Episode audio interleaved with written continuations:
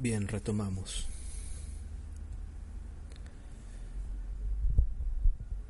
Número 3, o tercera parte.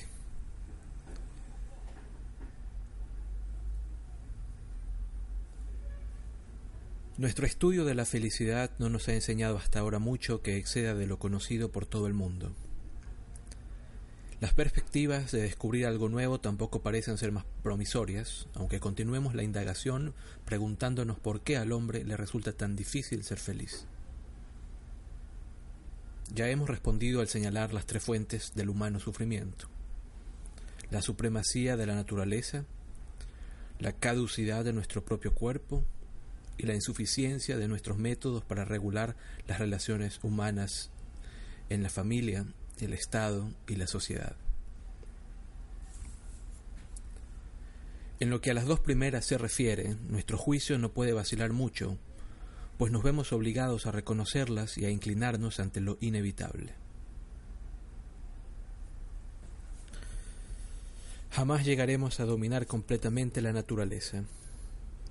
Nuestro organismo que forma parte de ella siempre será perecedero y limitado en su capacidad de adaptación y rendimiento. Pero esta comprobación no es, en modo alguno, descorazonante. Por el contrario, señala la dirección a nuestra actividad. Podemos al menos superar algunos pesares, aunque no todos. Otros logramos mitigarlos. Varios milenios de experiencia nos han convencido de ello. Muy distinta es nuestra actitud frente al tercer motivo de sufrimiento, el de origen social. Nos negamos en absoluto a aceptarlo, no atinamos a comprender por qué las instituciones que nosotros mismos hemos creado no habrían de representar más bien protección y bienestar para todos. Sin embargo, si consideramos cuán pésimo resultado hemos obtenido precisamente en este sector de la prevención contra el sufrimiento, comenzamos a sospechar que también aquí podría ocultarse una porción de la indomable naturaleza tratándose esta vez de nuestra propia constitución psíquica.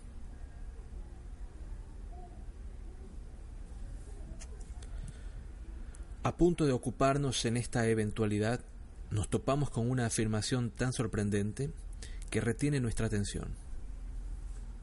Según ella, nuestra llamada cultura llevaría gran parte de la culpa por la miseria que sufrimos, y podríamos ser mucho más felices si la abandonásemos para retornar a condiciones de vida más primitivas.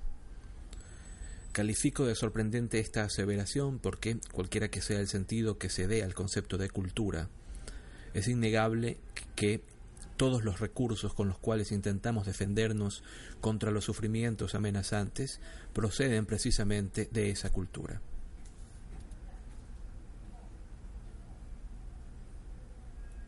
¿Por qué caminos habrán llegado tantos hombres a esta extraña actitud de hostilidad contra la cultura?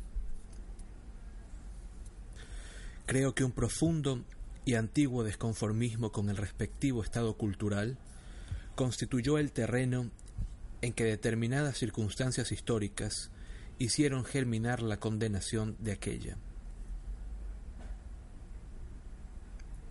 Me parece que alcanzo a identificar el último y el penúltimo de estos motivos, pero mi erudición no basta para perseguir más lejos la cadena de los mismos en la historia de la especie humana. En el triunfo del cristianismo sobre las religiones paganas, ya debe haber intervenido tal factor anticultural, teniendo en cuenta su íntima afinidad con la depreciación de la vida terrenal implícita en la doctrina cristiana. El penúltimo motivo surgió cuando, al extenderse los viajes de exploración, se entabló contacto con las razas y pueblos primitivos. Los europeos, observando superficialmente e interpretando de manera equívoca sus usos y costumbres, imaginaron que esos pueblos llevaban una vida simple, modesta y feliz, que debía parecer inalcanzable a los exploradores de nivel cultural más elevado. La experiencia ulterior ha rectificado muchos de estos juicios, pues en múltiples casos se, habría, se había atribuido tal facilitación de la vida a la falta de complicadas exigencias culturales, cuando en realidad obedecía a la generosidad de la naturaleza y a la cómoda satisfacción de las necesidades elementales. En cuanto a la última de aquellas motivaciones históricas, la conocemos bien de cerca. Se produjo cuando el hombre aprendió a comprender el mecanismo de la neurosis, que amenaza socavar el exiguo resto de felicidad accesible a la humanidad civilizada. Se comprobó así que el ser humano cae en la neurosis porque no logra soportar el grado de frustración que le impone la sociedad en aras de sus ideales de cultura, deduciéndose de ello que sería posible reconquistar las perspectivas de ser feliz, eliminando o atenuando, en grado sumo, estas exigencias culturales.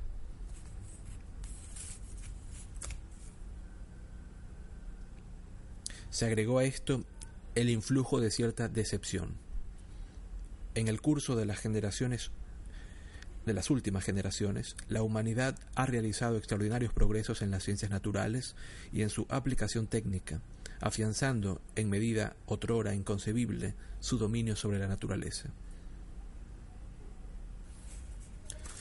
No enunciaremos por conocidos de todos los pormenores de estos adelantos. El hombre se enorgullece con razón de tales conquistas, pero comienza a sospechar que este recién adquirido dominio del espacio y del tiempo, esta sujeción de las fuerzas naturales, cumplimiento de un anhelo multimilenario, no ha elevado la satisfacción placentera que exige de la vida.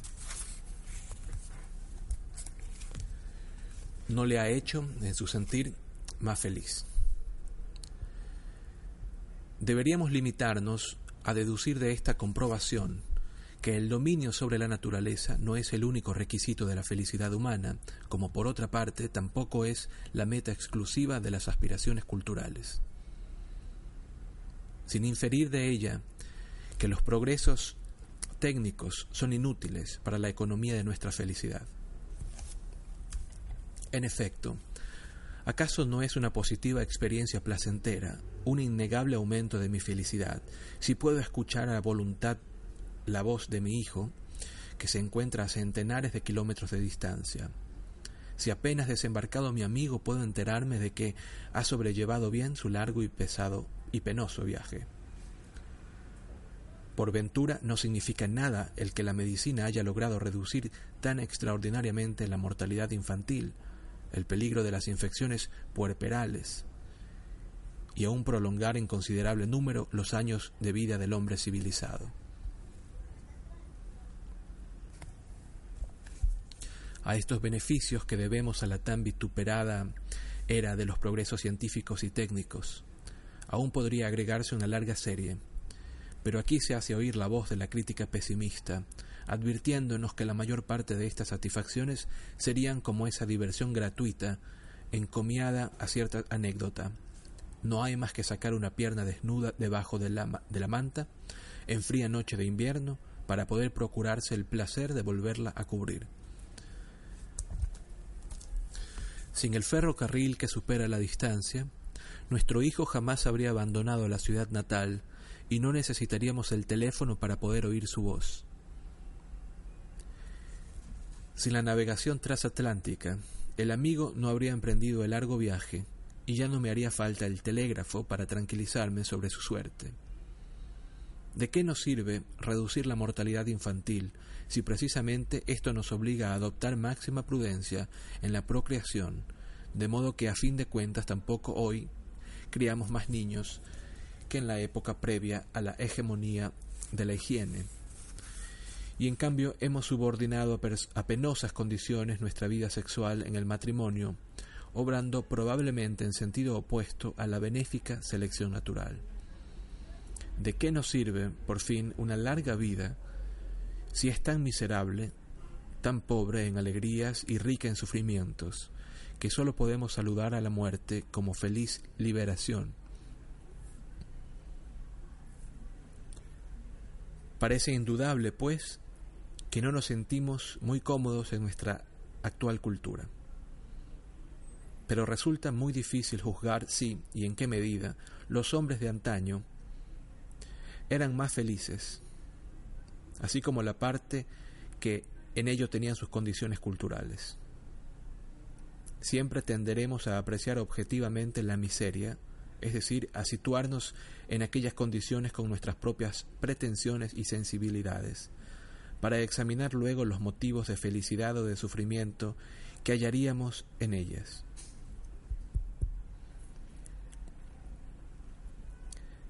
Esta manera de apreciación, aparentemente objetiva, porque abstrae de las variaciones a que está sometida la sensibilidad subjetiva, es, naturalmente, la más subjetiva que puede darse, pues en el lugar de cualquiera de las desconocidas disposiciones psíquicas ajenas coloca la nuestra. Pero la felicidad es algo profundamente subjetivo. Pese a todo el horror que puedan causarnos determinadas situaciones, la del antiguo galeote, del siervo en la guerra de los treinta años, del condenado por la Santa Inquisición, del judío que aguarda la hora de la persecución. Nos es, sin embargo, imposible colocarnos en el estado de ánimo de estos seres, intuir los matices del estupor inicial, el paulatino embotamiento, el abandono de toda expectativa, las formas groseras o finas de narcotización de la sensibilidad frente a los estímulos placenteros y desagradables. Ante situaciones de máximo sufrimiento también se pone en funcionamiento determinados mecanismos psíquicos de protección. Pero me parece infructuoso perseguir más lejos este aspecto del problema.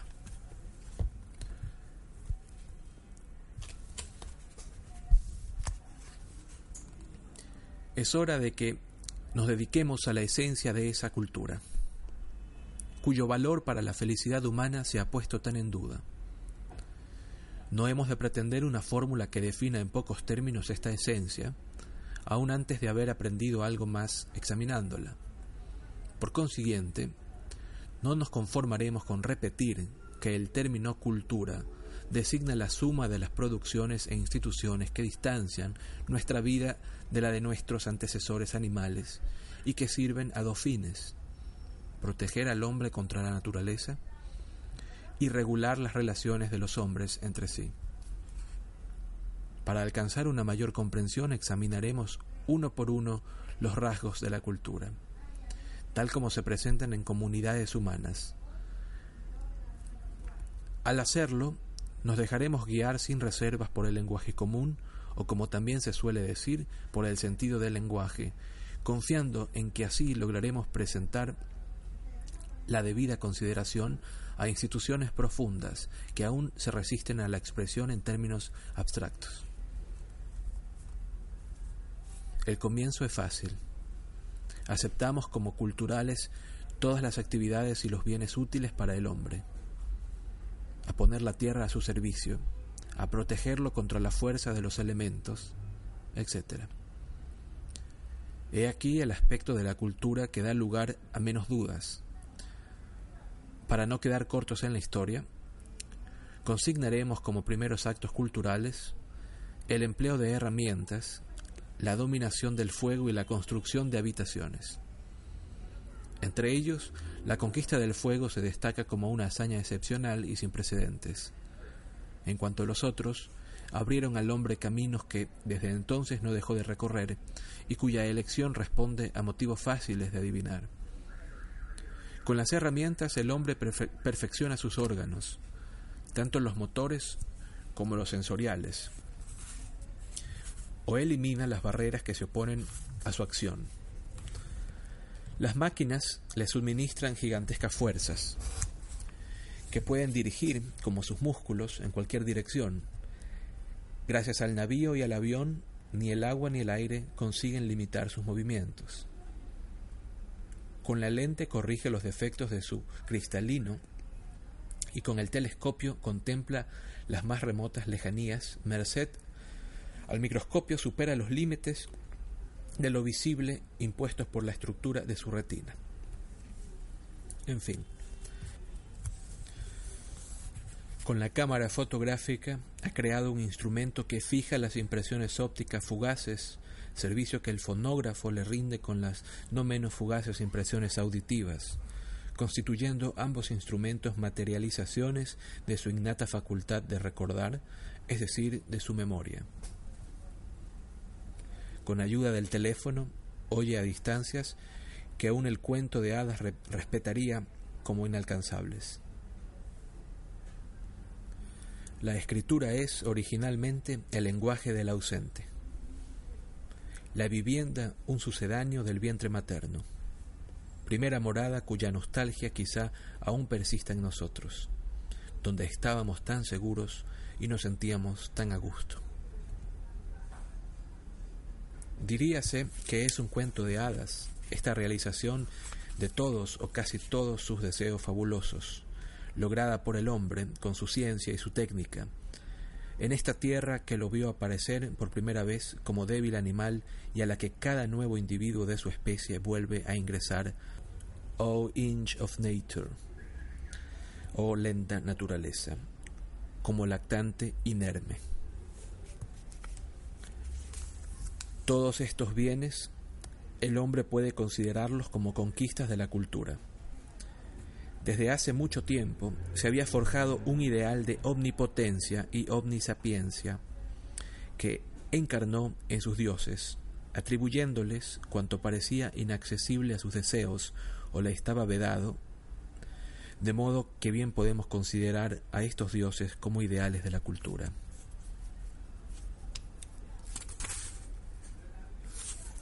Ahora que se encuentra muy cerca de alcanzar este ideal,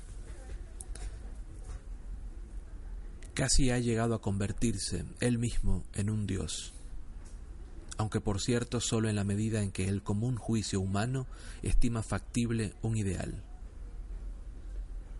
Nunca por completo, en unas cosas para nada, en otras solo a medias. El hombre ha llegado a ser, por así decirlo, un dios con prótesis, bastante magnífico cuando se coloca todos sus artefactos, pero estos no crecen de su cuerpo y a veces aún le procuran muchos sinsabores. Por otra parte, tiene derecho a consolarse con la reflexión de que este desarrollo no se detendrá precisamente en el año de gracia de 1930. Recuérdese que fue escrito precisamente en tal fecha este artículo, este ensayo. Tiempos futuros traerán nuevos y quizás inconcebibles progresos en este terreno de la cultura, exaltando aún más la deificación del hombre. Pero no olvidemos, en interés de nuestro estudio, que tampoco el hombre de hoy se siente feliz en su semejanza con Dios. Así, Reconocemos el elevado nivel cultural de un país cuando comprobamos que en él se realiza con perfección y eficacia cuanto atañe a la explotación de la tierra por el hombre y a la protección de éste contra las fuerzas elementales, es decir, en dos palabras, cuando todo está dispuesto para su mayor utilidad. En semejante país, los ríos que amenazan con inundaciones, que amenacen con inundaciones. Habrán de tener regulado su cauce y sus aguas conducidas por canales a las regiones que carezcan de ellas. Las tierras serán cultivadas diligentemente y sembradas con las plantas más adecuadas a su fertilidad. Las riquezas minerales del subsuelo serán explotadas activamente y convertidas en herramientas y accesorios indispensables. Los medios de transporte serán frecuentes, rápidos y seguros. Los animales salvajes y dañinos habrán sido exterminados y florecerá la cría de los domésticos. Pero aún tenemos otras pretensiones frente a la cultura, lo que no deja de ser significativo. Esperamos verlas realizadas precisamente en los mismos países cual si con ello quisiéramos desmentir las demandas materiales que acabamos de formular, también celebramos como manifestación de cultura el hecho de que la diligencia humana se vuelve igualmente sobre cosas que parecen carecer de la menor utilidad, como por ejemplo la ornamentación floral de, de los espacios libres urbanos, junto a su fin útil de servir como plazas de juegos y sitios de aireación, aireación o bien el empleo de las flores con el mismo objeto en las habitaciones humanas. Al punto advertimos que eso, lo inútil, cuyo valor esperamos ver apreciado por la cultura, no es sino la belleza. Exigimos al hombre civilizado que la respete donde quiera que se la presente la naturaleza, y que en la medida de su habilidad manual dote de ella a los objetos. Pero con esto no quedan agotadas, ni mucho menos, nuestras exigencias a la cultura, pues aún esperamos ver en ella las manifestaciones del orden y la limpieza.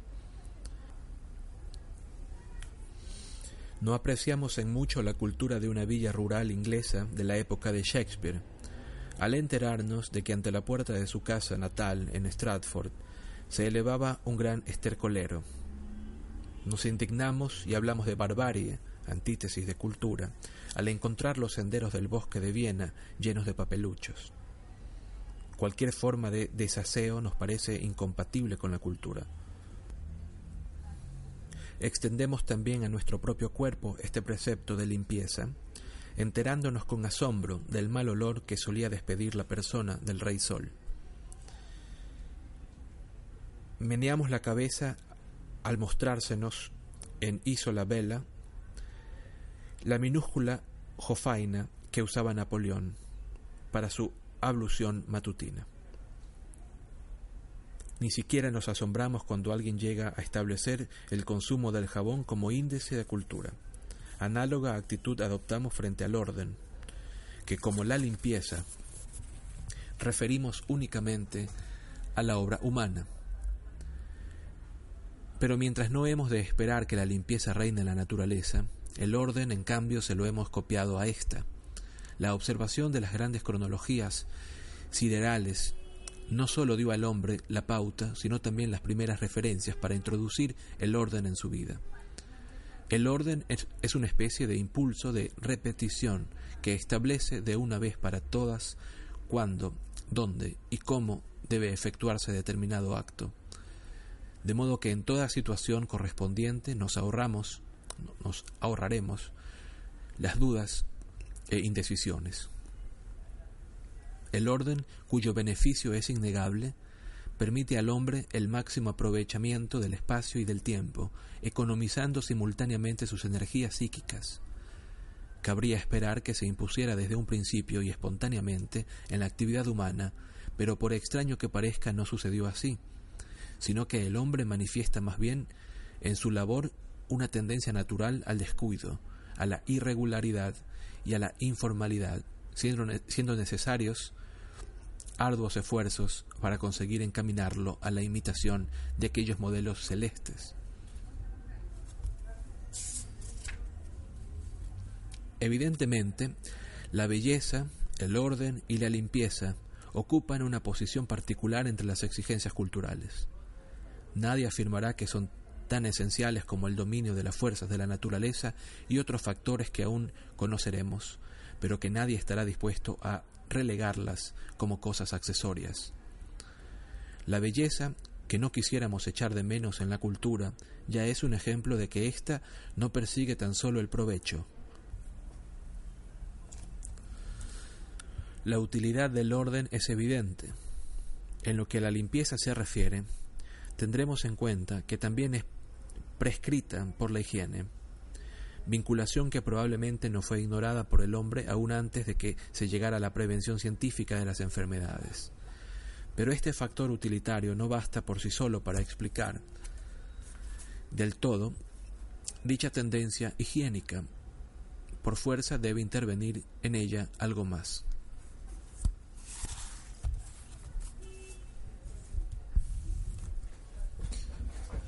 Pero no creemos poder caracterizar a la cultura mejor que a través de su valoración y culto de las actividades psíquicas superiores, de las producciones intelectuales, científicas y artísticas, o por la función directriz de la vida humana que concede a las ideas. Entre estas, el lugar preeminente lo ocupan los sistemas religiosos, cuya complicada estructura traté de iluminar en otra oportunidad Junto a ellos se encuentran las especulaciones filosóficas, y finalmente lo que podríamos calificar de construcciones ideales del hombre, es decir, su idea de una posible perfección del individuo, de la nación o de la humanidad entera, así como las pretensiones que establece basándose en tales ideas. La circunstancia de que estas creaciones no sean independientes entre sí, sino al contrario, íntimamente entrelazadas, dificulta tanto su formulación como su derivación psicológica. Si aceptamos como hipótesis general que el resorte de toda actividad humana es el afán de lograr ambos fines convergentes, el provecho y el placer, entonces también habremos de aceptar su vigencia para estas otras manifestaciones culturales, a pesar de que su acción sólo se evidencia claramente en las actividades científicas o artísticas. Pero no se puede dudar de que también las demás satisfacen poderosas necesidades del ser humano, quizá aquellas que sólo están desarrolladas en una minoría de los hombres. Tampoco hemos de dejarnos inducir a engaño por nuestros juicios de valor sobre algunos de estos ideales y sistemas religiosos o filosóficos, pues ya se vea en ellos la creación máxima del espíritu humano, ya se los menosprecie como aberraciones, es preciso reconocer que su existencia y particularmente su hegemonía indican un elevado nivel de cultura.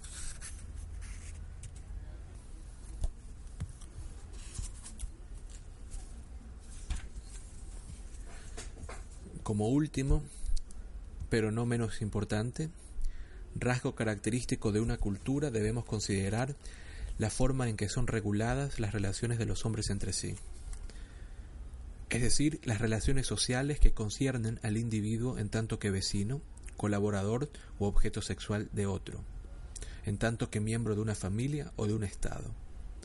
He aquí un terreno en el cual nos resulta particularmente difícil mantenernos al margen de ciertas concepciones ideales y llegar a establecer lo que estrictamente ha de calificarse como cultura.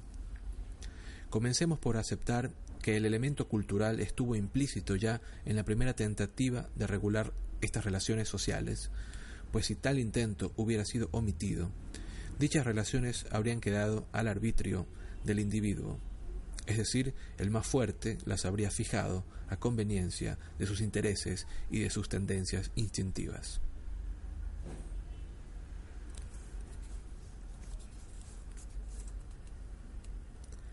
Nada cambiaría en la situación si este personaje más fuerte se encontrara a su vez con otro más fuerte que él.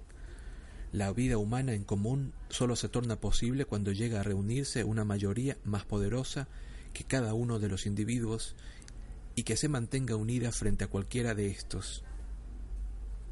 El poderío de tal comunidad se enfrenta entonces como derecho con el poderío del individuo, que se tacha de fuerza bruta. Esta sustitución del poderío individual por el de la comunidad representa el paso decisivo hacia la cultura. Su carácter esencial reside en que los miembros de la comunidad restringen sus posibilidades de satisfacción, mientras que el individuo aislado no reconocía semejantes restricciones. Así pues, el primer requisito cultural es el de la justicia, o sea, la seguridad de que el orden jurídico, una vez establecido, ya no será violado a favor de un individuo, sin que esto implique un pronunciamiento sobre el valor ético de semejante derecho.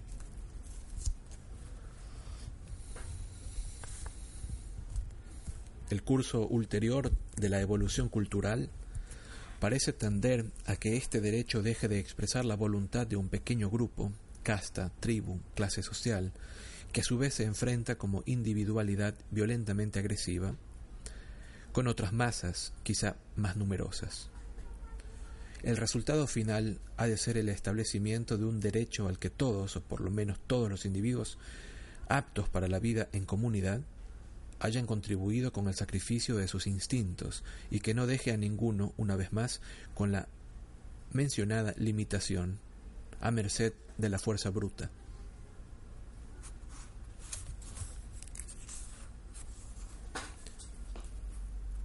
La libertad individual no es un bien de la cultura, pues era máxima antes de toda cultura.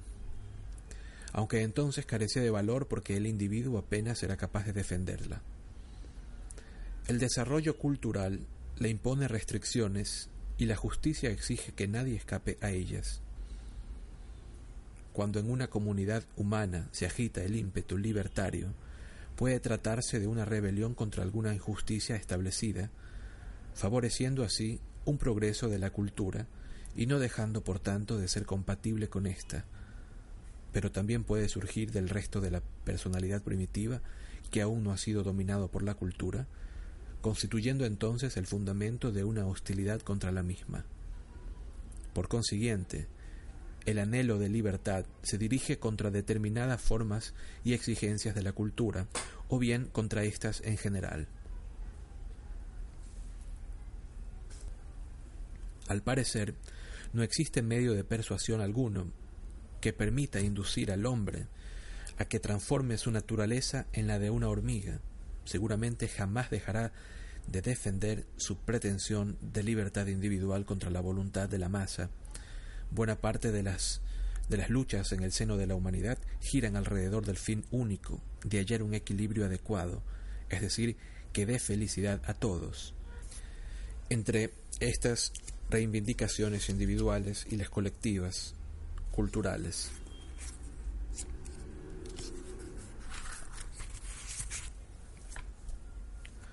Uno de los problemas del destino humano es el de si este equilibrio puede ser alcanzado en determinada cultura o si el conflicto en sí es inconciliable.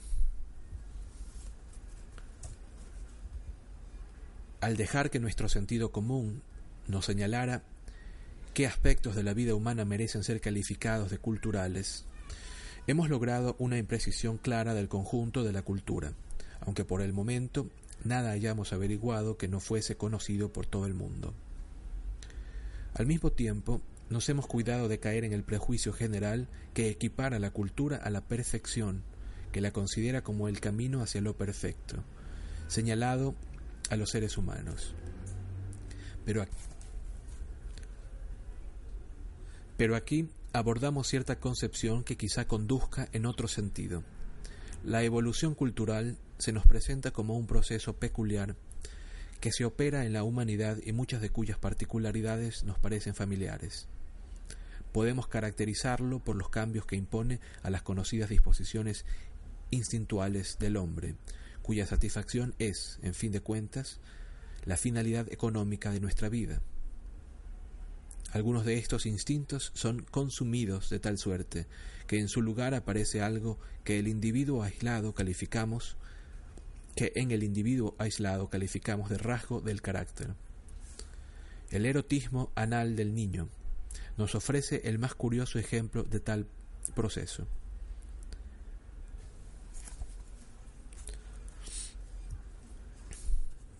En el curso del crecimiento, su primitivo interés por la función excretora, por sus órganos y sus productos, se transforma en el grupo de rasgos que conocemos como ahorro, sentido del orden y limpieza, rasgos valiosos y loables como tales, pero susceptibles de exacerbarse hasta un grado de notable predominio, constituyendo entonces lo que se denomina carácter anal. No sabemos cómo sucede esto, pero no se puede poner en duda la certeza de tal concepción.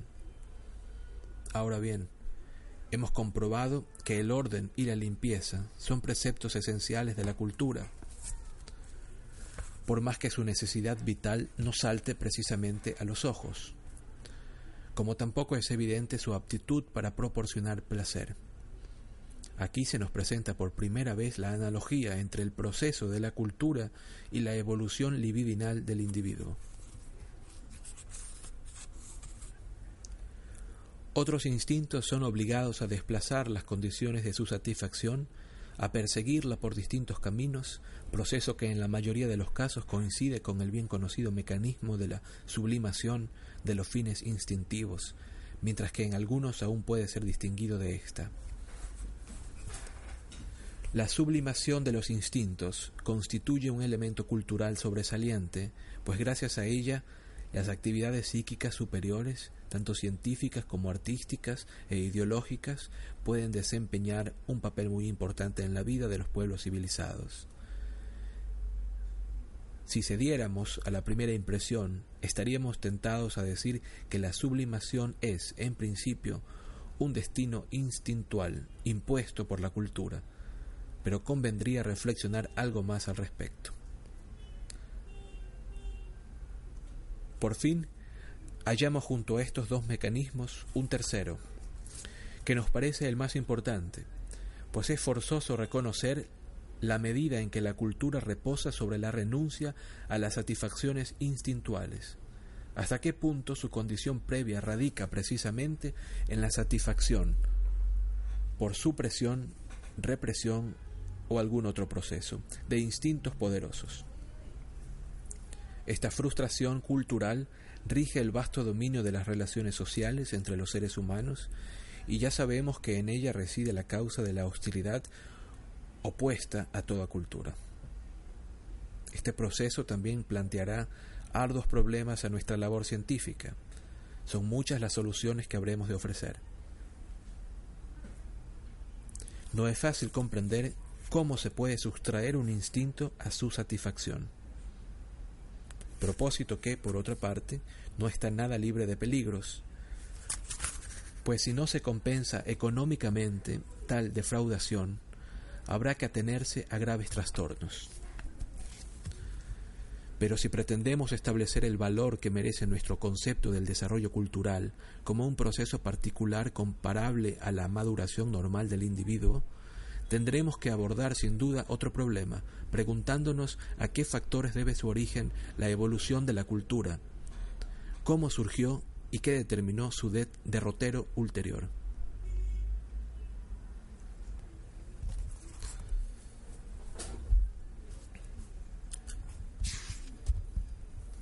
Número 4.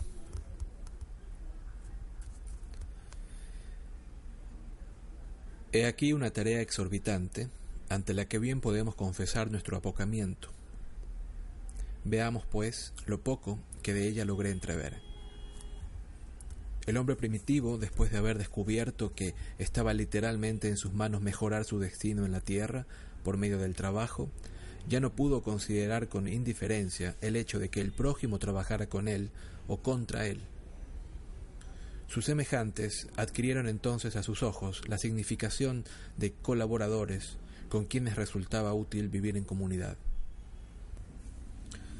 Aún antes, en su prehistoria antropoidea, había adoptado el hábito de constituir familias, de modo que los miembros de ésta probablemente fueran sus primeros auxiliares. Es de suponer que la constitución de la familia estuvo vinculada a cierta evolución sufrida por la necesidad de satisfacción genital. Esta, en lugar de presentarse como un huésped ocasional que de pronto se instala en casa de uno para no dar por mucho tiempo señales de vida después de su partida, se convirtió, por el contrario, en un inquilino permanente del individuo. Con ello, el macho tuvo motivos para conservar junto a sí a la hembra. O en términos más genéricos, a los objetos sexuales. Las hembras, por su parte, no queriendo separarse de su prole inerme, también se vieron obligadas a permanecer en interés de ésta, junto al macho más fuerte. En esta familia primitiva, Aún falta un elemento esencial de la cultura, pues la voluntad del jefe y padre era ilimitada. En Totem y Tabú traté de mostrar el camino que condujo de esta familia primitiva a la fase siguiente de la vida en sociedad, es decir, a las alianzas fraternas. Los hijos, al triunfar sobre el padre, habían descubierto que una asociación puede ser más poderosa que el individuo aislado. La fase totémica de la cultura se basa en las restricciones que los hermanos hubieron de imponerse mutuamente para consolidar este nuevo sistema. Los preceptos del tabú constituyeron así el primer derecho, la primera ley.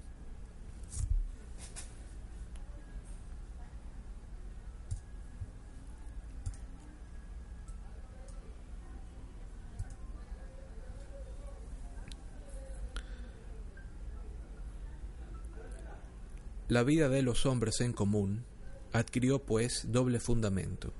Por un lado, la obligación del trabajo impuesto por las necesidades exteriores. Por el otro, el poderío del amor, que impedía al hombre prescindir de su objeto sexual, la mujer. Y a ésta, de esa parte separada de su seno, que es el hijo.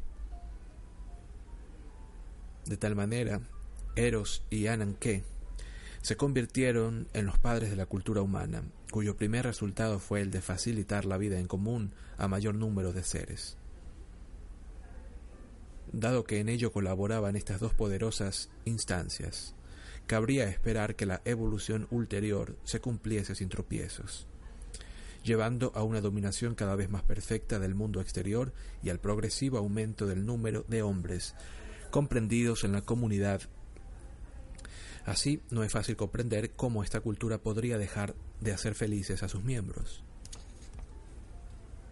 Antes de indagar el posible origen de sus eventuales perturbaciones, Dejemos que el reconocimiento del amor como uno de los fundamentos de la cultura nos aparte de nuestro camino a fin de llenar una laguna de nuestras consideraciones anteriores. Cuando señalamos la experiencia de que el amor sexual, genital, ofrece al hombre las más intensas vivencias placenteras, estableciendo en suma el prototipo de toda felicidad, Dijimos que aquella debía haberle inducido a seguir buscando en el terreno de las relaciones sexuales todas las satisfacciones que permite la vida, de manera que el erotismo genital vendría a ocupar el centro de su existencia.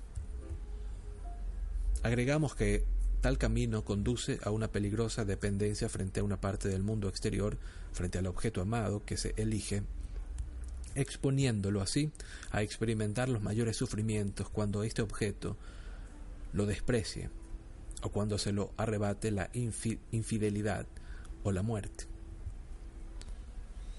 He aquí por qué los sabios de todos los tiempos trataron de disuadir tan insistentemente a los hombres de la elección de este camino, que sin embargo conservó todo su atractivo para gran número de seres. Gracias a su constitución, una pequeña minoría de estos logra hallar la felicidad por la vía del amor, mas para ello debe someter la función erótica a vastas e imprescindibles modificaciones psíquicas. Estas personas se independizan del consentimiento del objeto, desplazando a la propia acción de amar el acento que primitivamente reposa o reposaba en la experiencia de ser amado, en la experiencia de ser amado de tal manera que se protegen contra la pérdida del objeto, dirigiendo su amor en igual medida a todos los seres en vez de volcarlo sobre objetos determinados. Por fin, evitan las peripecias y defraudaciones del amor genital, desviándolo de su fin sexual, es decir, transformando el instinto en un impulso coartado en su fin. El estado en que de tal manera logran colocarse, esa actitud de ternura etérea, imperturbable, ya no conserva gran semejanza exterior con la agitada y tempestuosa vida amorosa genital, de la cual se ha derivado. San Francisco de Asís fue quizá quien llegó más lejos en esta utilización del amor para lograr una sensación de felicidad interior técnica que, según dijimos, es una de las que facilitan la satisfacción del principio del placer, habiendo sido vinculada en múltiples ocasiones a la religión, con las que probablemente coincida en aquellas remotas regiones donde deja de diferenciarse el yo de los objetos y estos entre sí. Cierta concepción ética, cuyos motivos profundos aún habremos de dilucidar, pretende ver en esta disposición al amor universal por la humanidad y por el mundo la actitud más excelsa a que puede elevarse el ser humano. Con todo, nos apresuramos a adelantar nuestras dos principales objeciones al respecto. Ante todo, un amor que no discrimina pierde en nuestros ojos buena parte de su valor, pues comete una injusticia frente al objeto. Luego, no todos los seres humanos merecen ser amados.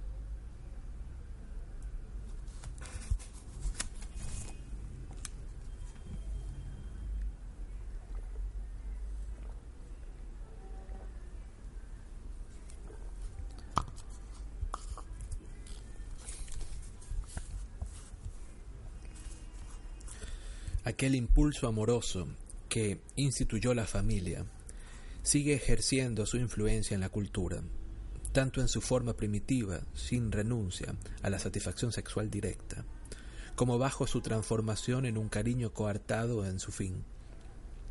En ambas variantes perpetúa su función de unir entre sí a un número creciente de seres con intensidad mayor que era lograda por el interés de la comunidad de trabajo.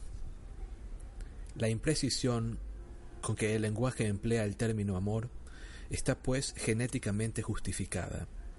Suélese llamar así a la relación entre el hombre y la mujer que han fundado una familia sobre la base de sus necesidades genitales. Pero también se denomina amor a los sentimientos positivos entre padres e hijos, entre hermanos y hermanas, a pesar de que estos vínculos deben ser considerados como amor de fin inhibido, como cariño.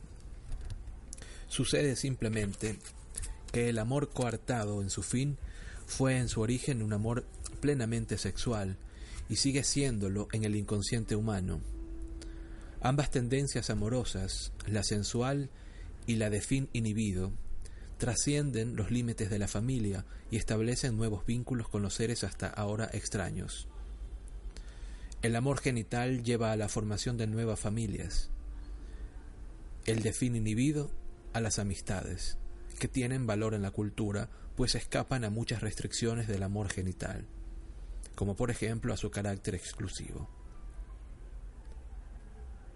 Sin embargo, la relación entre el amor y la cultura deja de ser unívoca en el curso de la evolución por un lado, el primero se opone a los intereses de la segunda,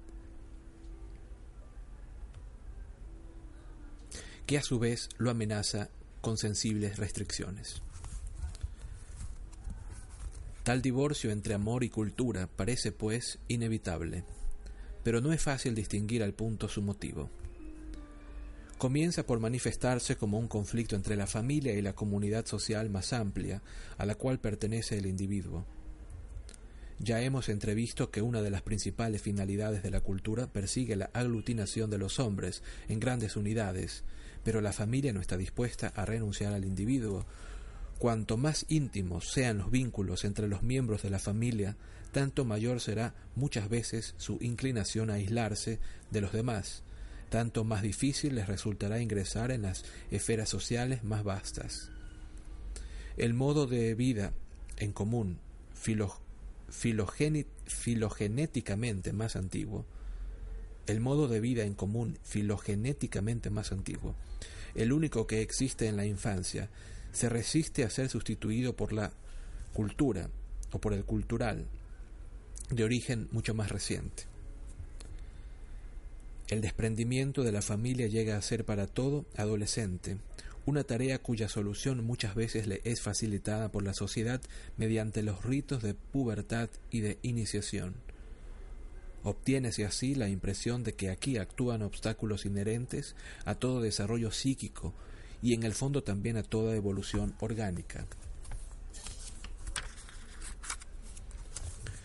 La siguiente discordia es causada por las mujeres, que no tardan en oponerse a la corriente cultural, ejerciendo una influencia dilatoria y conservadora. Sin embargo, son estas mismas mujeres las que originalmente establecieron el fundamento de la cultura con las exigencias de su amor. Las mujeres representan los intereses de la familia y de la vida sexual.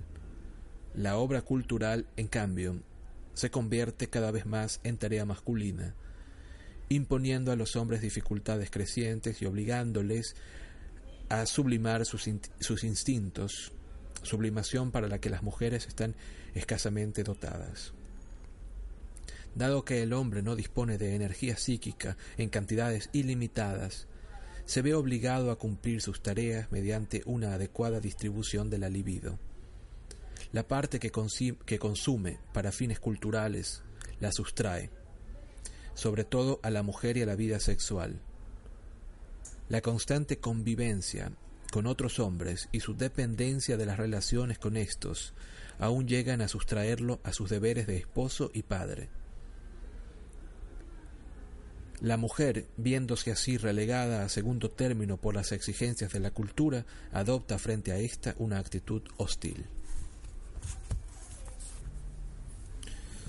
En cuanto a la cultura, su tendencia a restringir la vida sexual no es menos evidente que la otra, dirigida a ampliar el círculo de su acción.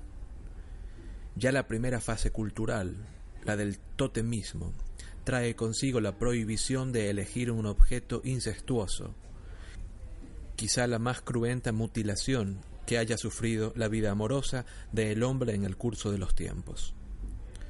El tabú, la ley y las costumbres han de establecer nuevas limitaciones que afectarán tanto al hombre como a la mujer.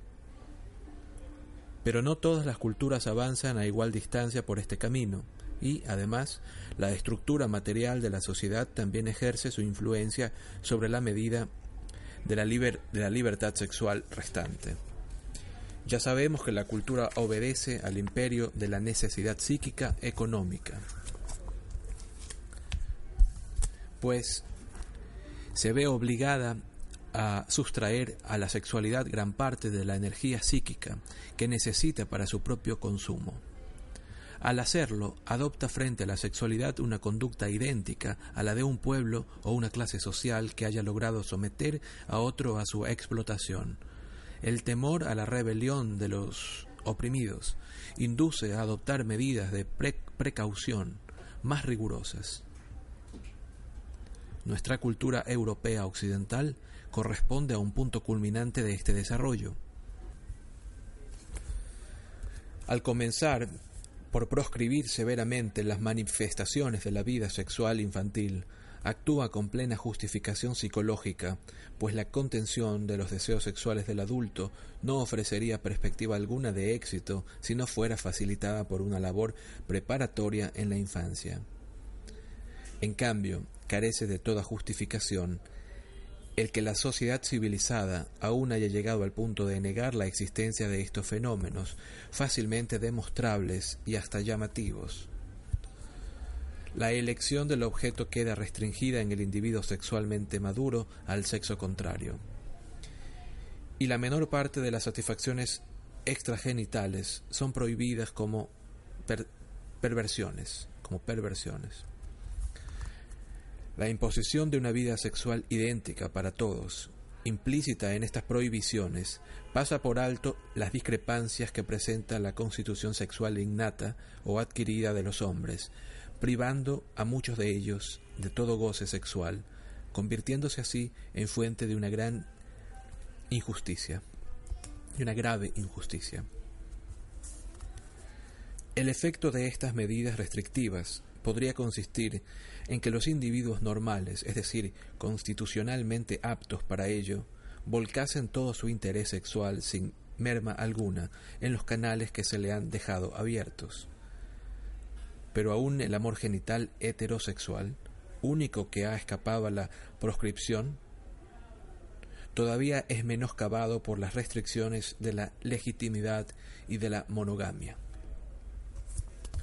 La cultura actual nos da claramente a entender que sólo está dispuesta a tolerar las relaciones sexuales basadas en la unión única e indisoluble entre un hombre y una mujer, sin admitir la sexualidad como fuente de placer en sí, aceptándola tan solo como un instrumento de reproducción humana, que hasta ahora no ha podido ser sustituido.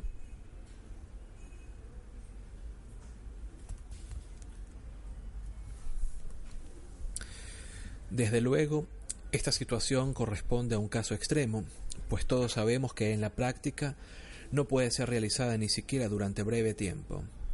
Solo los seres débiles se sometieron a tan amplia restricción de su libertad sexual, mientras que las naturalezas más fuertes únicamente la aceptaron con una condición compensadora de la que se tratará más adelante. La sociedad civilizada se ha visto en la obligación de cerrar los ojos ante muchas transgresiones que, de acuerdo con sus propios estatutos, debería haber perseguido.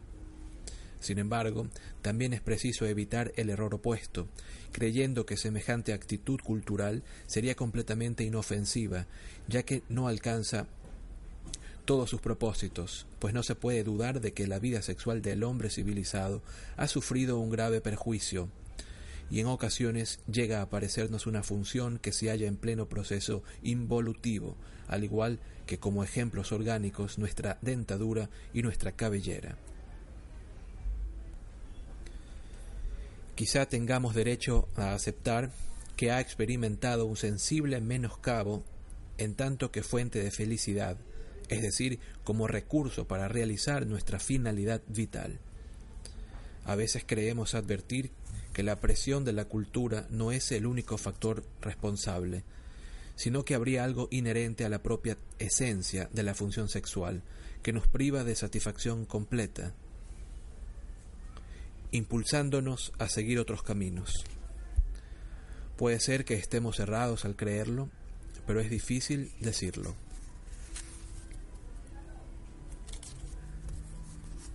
Hemos llegado al final del cuarto capítulo de la sección número 4 y hacemos otra pausa para volver asimismo a leer, a dar lectura de los dos siguientes.